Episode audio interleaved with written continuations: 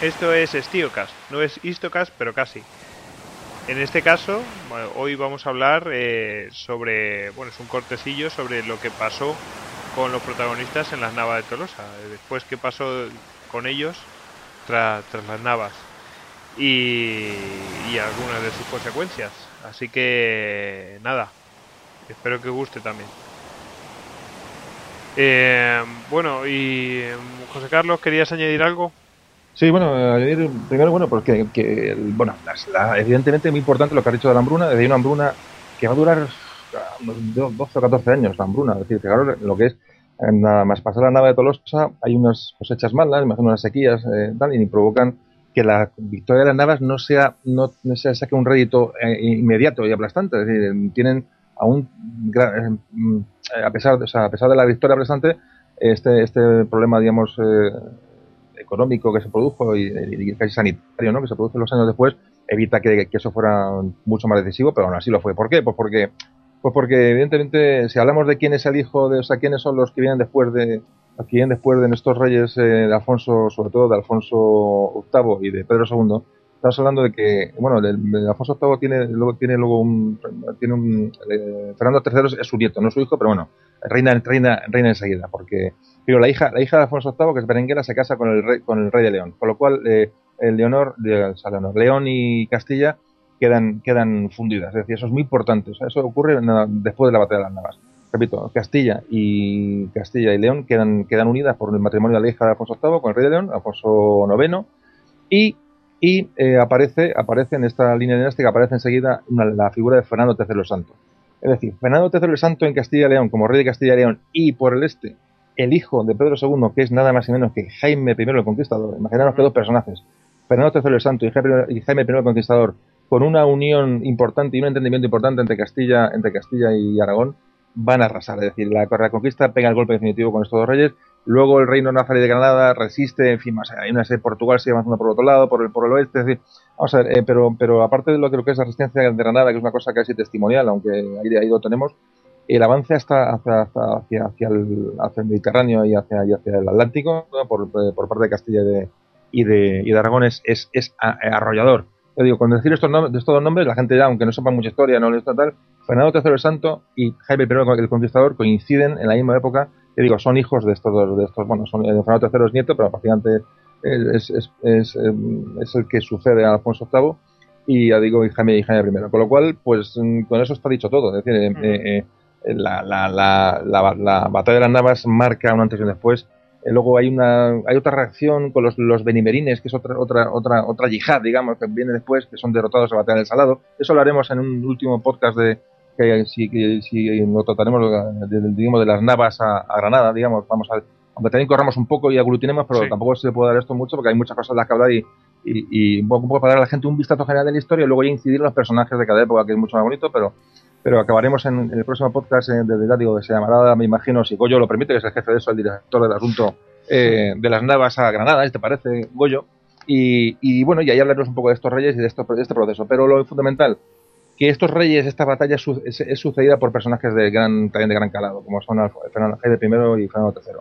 Eh, y quisiera decir también que, que, digamos, estos, estos personajes, ¿qué ocurre con ellos? ¿no? Pues digamos, el, eh, Pedro II, rey de Aragón, muere el año, al año siguiente en la batalla de Muret.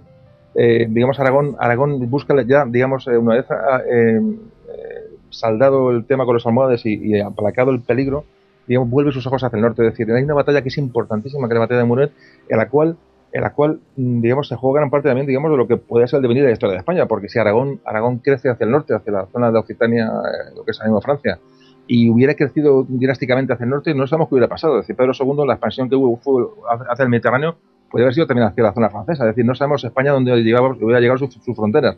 Pero en la derrota de Muret, digamos, Aragón queda, ve, digamos, cercenada, digamos, su, su, su, su una historia con los cátaros, con el Papa, Simón de Montfort, es otra, otra historia apasionante de la historia de España, pero ya digo, Pedro II es muerto en esa batalla y Aragón, digamos, deja de mirar hacia de, de los Pirineos. Entonces dirige su vista hacia, hacia el Mediterráneo, que como todos sabemos fue una auténtica epopeya también, ya empieza con los Almogávar, esta historia que es preciosa, y cómo llegan, cómo llegan hasta, hasta, hasta Grecia, ¿no? La conquista de los aragoneses, espectacular parte, que, que es historia de España también.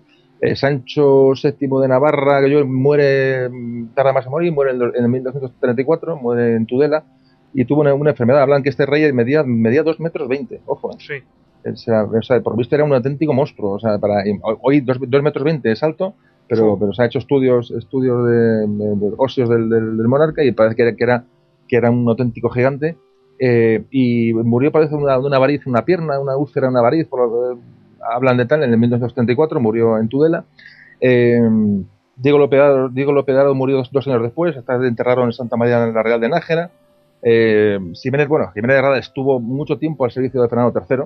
Eh, digamos, siguió siendo ese hombre de confianza, ese, organizador, esa mente, esa, ese más, esa, esa, mente digamos, organizativa de, la, de, la, reconquista y, del reinado de Castilla con Fernando III. O sea, sirvió al padre y sirvió al, a, Fernando III, o sea, Alfonso VIII y a Fernando III. Y el Jiménez Rada pues murió, murió, fíjate, una manera más tonta, eh, cruzando el Ródano en un viaje que por visto que venía al Papa, tal, cruzando la barca del Ródano, se volcó la barca y se ahogó. Fijaros que, que muerte más estúpida para un personaje tan importante, de lo más importante de la historia de España, precisamente. Tenía que haber muerto en la batalla de la nave de Tolosa, digo yo, o haber muerto en una batalla, o haber muerto de una manera más, más, más épica o más, o más, no sé, o de otra manera, pero se ahogó el hombre, que no, por esto no, no sea nadar, o parece que la, la, que sus hábitos de, no le dejaron nadar y se ahogó cruzando el Ródano, mira qué manera más, más boba. Bueno, y un poquito para, para para resumir un poco qué fue después de, esta, de todos estos eh, reyes y estos personajes, pues fue lo, fue lo que ocurrió. Y ya digo, un hecho histórico importante, un hecho histórico mm, eh, crucial, en el cual la, reconquista tomó, Porque ya no es lo que pasó después, es qué hubiera pasado si hubieran ganado los Samoa de la batalla. Porque ya no es decir, no, es que qué hubiera pasado. Eh, pues, pues mm, probablemente hubiera caído Toledo, seguramente. Y hubiéramos vuelto a afrontar al Duero o al, sistema, sistema central. No sabemos qué hubiera pasado. No lo sabemos, pero que, porque los no, no, venían de huesa. Es decir, hubiera sido, hubiera sido sobre todo después de Alarcos, una segunda batalla hubiera sido, hubiera sido tremenda. Pues esto, esto se conoció en toda Europa.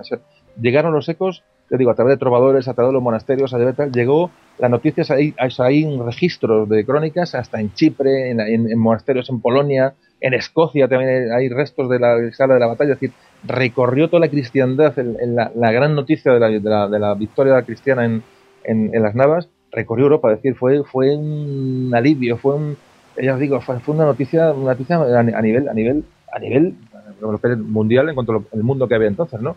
y, y, lo tenemos aquí, lo tenemos ahí abajo, lo podemos visitar. Bueno, espero que los que estéis de vacaciones o estéis trabajando, pues hayáis disfrutado desde de este StioCast. Hasta luego.